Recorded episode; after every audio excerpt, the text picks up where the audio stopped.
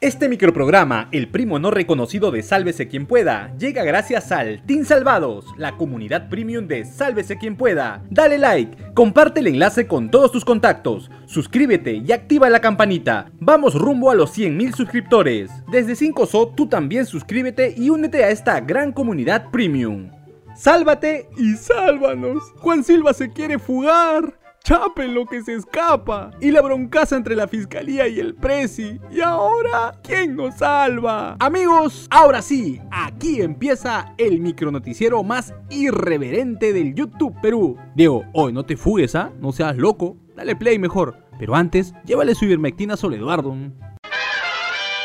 Mi tío Caníbal Torres sorprendió a muchos presentando su carta de renuncia. Así es, dijo, ahí nos vemos, mano en la hojita dirigida a su aún jefecito y paisano Peter Castell, que todavía no acepta la renuncia, dice que se quita por razones personales y que ahora le toca regresar a las aulas junto a sus alumnos. ¿Ah? ¿Tiene alumnos?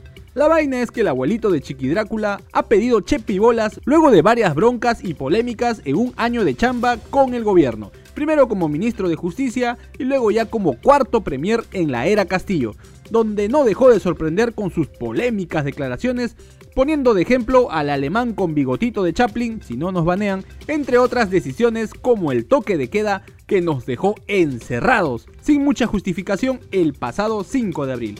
Y como siempre no faltaron las viudas políticas que salieron a despedirlo, como mi causa el escudero mayor de Palacio, Alejandro Salas, que con fotito incluida agradeció todo lo que le enseñó. ¿Cómo?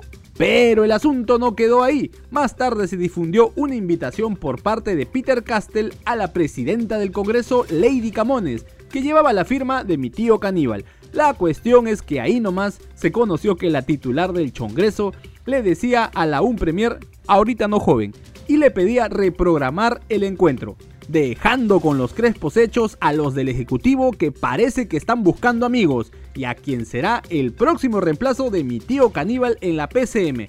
Entre los más voceados está el escudero mayor, el ministro Alejandro Salas, y los ex ministros censurados Betsy Chávez y nuestro causa Dimitri Krillin Senmanche, que no aprende la lección. Tremendo culebrón armó la fiscal de la nación, Liz Benavides, con sus declaraciones respecto a la citación que tiene el presidente por la investigación que se le sigue en el caso de los presuntos ascensos irregulares en las Fuerzas Armadas y la policía. Pues en un primer momento se supo que los fiscales acudirían hoy a Palacio de Gobierno para recoger las respuestas del ilustre ciudadano de Chota, tal como lo había dicho y solicitado el boga Benji Espinosa. Pero luego, en una entrevista en RPP, RPP pes manos, la fiscal de la nación dijo que no, ya que Pedro Castillo tiene condición de investigado y no de testigo, y que como cualquier ciudadano tiene que acudir a la sede del Ministerio Público a testificar. Esto provocó que el próximo ministro, diré, el abogado Benji Espinosa, se achorara y dijera en varios medios de comunicación que el presi no irá a la fiscalía. No quiero, pe, dijo porque según explicó, el jefe de Estado no se va a someter a los caprichos de la fiscal de la nación. ¡Hala, qué fuerte! A mí me parece que el capricho de la señorita fiscal de la nación, lo digo con mucho respeto, no es ley. Y la decisión, la voluntad de una persona no puede estar por encima de la ley. El boga de Castillo asegura que un alto dignatario, que es alto, tiene la facultad de decidir si asiste o recibe a representantes del sistema judicial y que sí o sí la diligencia tiene que ser en Palacio, aunque también anunció que pedirá la reprogramación de la citación y solicitarán a un juez que defina quién tiene la razón. Una broncaza como las del cole. Que yo no, yo tampoco, pe, que él empezó primero, él me dijo. A ver niños, a ver niños, se me calman. Entiendan que aquí de por medio está primero la imagen del país y segundo, el ejemplo que dan a la ciudadanía a ustedes como autoridades máximas. En fin, en otro momento, la Junta de Fiscales Supremos respondió al Presi por los cuestionamientos que hizo en torno a los cambios en el equipo fiscal del caso Los Cuellos Blancos. Es que hace algunos días el Prosor publicó un tuit denunciando que se había desmantelado al equipo del sonado caso de los hermanitos y hasta alertó a la comunidad internacional. Mira este recuerdo Es por ello que en un comunicado, entre otras cosas, la Junta de Fiscales le recordó a Peter Castell que el Ministerio Público es autónomo y que sus decisiones no tienen injerencia política, económica o mediática. Chúpates. Y ahora es momento de ir con nuestros auspiciadores, o sea ustedes, apoyen Pechorris.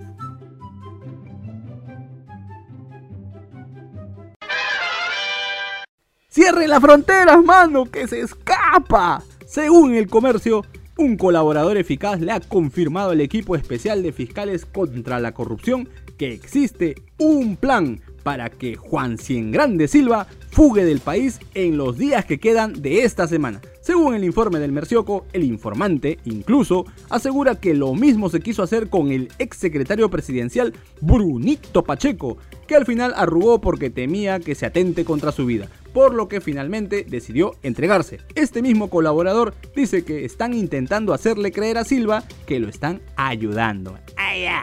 Pero en el canal del 1 más 1, Alfredo Yalan, ahora sí lo dije bien, ¿no Diego? Abogado de Silva, asegura que su cliente continúa en el Perú jamás ha pensado en irse del país y que por ahora está a buen recaudo, dice mi causa. Mientras tanto, los otros colaboradores, hablamos de mi tía Karelín López y el terror de las pizzerías Samir Villaverde, se han hecho los suecos y no acudieron a las citaciones fiscales que tenían programadas para el contrainterrogatorio por parte de los abogados del presidente Castillo en ese sentido, el otro abogado del Presi, Eduardo Pachas, dijo que al haber tantas diligencias, estas estarían cruzando, lo cual impediría conocer detalles de lo que dicen los colaboradores eficaces. Esas diligencias son fundamentales. También ha declarado la señora Carolín López y el señor Bruno Pacheco que las defensas tienen que estar en esas declaraciones para someter al contradictorio y hacer las preguntas necesarias para que se esclarezcan los hechos. Le voy a señalar más. Están cruzando diligencias que sacan eh, carpetas y más carpetas y todo es crimen organizado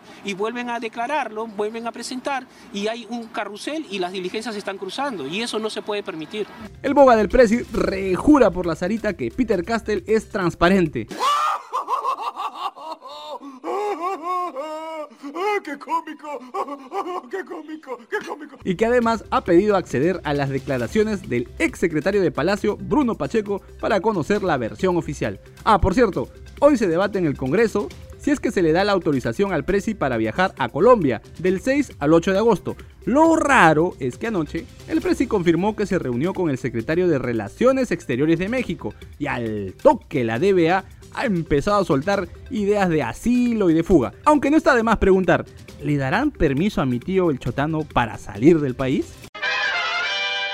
Llegó como cabeza, así mismito lo dijo Juan Reynoso, ya como flamante técnico de la Blanquirroja. En sus primeras declaraciones, el nuevo profe de la Cele aseguró que siempre fue un sueño para él dirigir al equipo de todos los peruanos. Sobre Ricardo Gareca dijo que aún tiene una conversación pendiente y que en algún momento del 2014 o 2015 fue el mismo Tigre que le dijo que tenía potencial para ser técnico de la selección. Al ser consultado sobre una eventual convocatoria a Paolo Guerrero o Jefferson Farfán, el cabezón dijo que las puertas de la selección están abiertas, si es que ellos están bien. Además, anunció que invitará a entrenar a jugadores de ascendencia peruana, ahí están los chivolos, finalmente aprovechó para echarle flores a Gianluca Lapadula, de quien dijo es un ganador, el hombre gol, a mangiare. Y ya como anécdota, la conferencia cerró con una foto de los amigotes de Juan Reynoso. Ahí estaban mis causas, el Conejo Rebocio, el Chorri, Jayo Legario, el Zancudo Olivares y Waldir Sáenz. Solo faltaba una caja de chela en la foto. No, no, mentira, mentira, bromita nomás, bromita. Buena suerte, profe, en esta nueva etapa. Y ahora vamos con el Mega Mix de Noticias. A ritmo de la canción Así se goza del grupo 5, el Alfa T de Arabia Saudita le dio la bienvenida a su nuevo delantero, el peruano Alex Valera. El ex crema fue recibido por representantes del club y se mostró la indumentaria que vestirá el atacante en esta nueva etapa internacional. El Mercioco dio cuenta de supuestas irregularidades en torno a la construcción de una vía frente a la casa del Presi en Cajamarca. En el informe aseguran que la obra que se inició en 2018 estuvo paralizada durante el 2020 y 2021 y que lo raro fue que volvió a reanudarse sin el visto bueno de Provías, tres días después de que mi causa Castillo asumiera el poder. hasta recibió un presupuesto de 19 millones de soles. Lo raro es que estos procesos de buena pro y entrega de dinero para la ejecución de la obra tardan hasta 6 meses, pero mágicamente se logró acelerar, entre comillas, todos estos trámites. Hoy desde las 5 de la tarde, Melgar enfrentará al Internacional de Porto Alegre en un encuentro de candela de los cuartos de final de la Copa Sudamericana. El cuadro dominó recibirá a los brasileños en la UNSA por el partido de ida. Los characatos ahora tienen como entrenador al argentino Pablo Lavallén, tras la salida de Néstor Lorenzo que asumió las riendas de la selección colombiana. Listo, nos vamos. Si te gustó este micronoticiero, dale like, comparte el enlace con todos tus contactos, suscríbete y activa la campanita. Vamos rumbo a los 100.000 suscriptores. Y si quieres ser parte del equipo de producción, únete al Team Salvados desde 5 soles. Si no sabes cómo, en la caja de descripción te dejamos un link con un rico tutorial. Hasta mañana. Chau, chau, chau, chau, chau.